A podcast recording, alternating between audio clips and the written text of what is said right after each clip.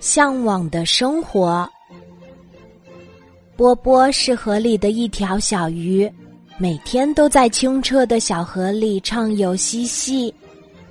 米粒是天空中的一只小鸟，每天都在天空中自由翱翔，可以飞到每一个想去的地方。虽然波波和米粒生活的环境不同，但是他们俩却是非常要好的朋友。米粒经常会飞到波波住的那条小河边儿，给他讲述自己遇到的有趣的故事。久而久之，波波非常羡慕米粒，羡慕它有着漂亮的羽毛、轻便的翅膀。最重要的是，想去哪儿就去哪儿，自由自在。其实，米粒也非常羡慕波波，生活在干净清澈的小河里，安逸又舒适。波波和米粒知道了对方的想法之后，都觉得很不可思议。明明对方比自己更好，怎么还会羡慕自己呢？这一天，波波像往常一样游向岸边等着米粒，可等了很久都没有出现米粒的身影。波波只能探出水面，可他刚探出脑袋，就被空中坠落的东西砸晕了。波波，快醒醒！波波听见呼喊声，睁开双眼，可他却发现。自己躺在河边的草地上，而且它现在竟然是一只小鸟，而波波的身体却还在河里。是我呀，我是米粒。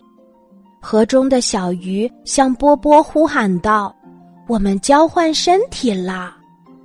他们这才反应过来，波波变成了会飞的小鸟，而米粒。却变成了河里的小鱼。这是怎么回事儿呢？米粒很疑惑。可是很快，他们就接受了这个变化，因为终于可以体验对方的生活，再也不用一直羡慕了。于是，波波决定要去很多想去的地方，享受广阔的天空。就迫不及待的飞走了，而米粒就可以安心的享受小河里的生活了。他们都非常喜欢对方的身体，觉得很开心。可是没过多久，波波和米粒就都后悔了。原来，当波波翱翔在天空中，才发现。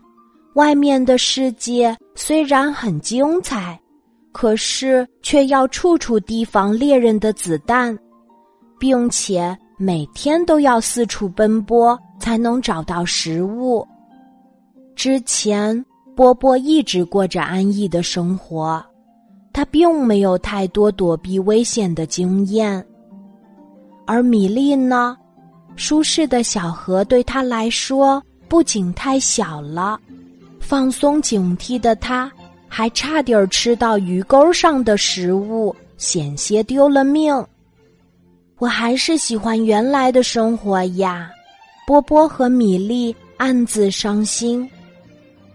太阳下山了，波波早就没有力气继续飞了，可他还没有找到休息的地方，米粒却被困在小河里。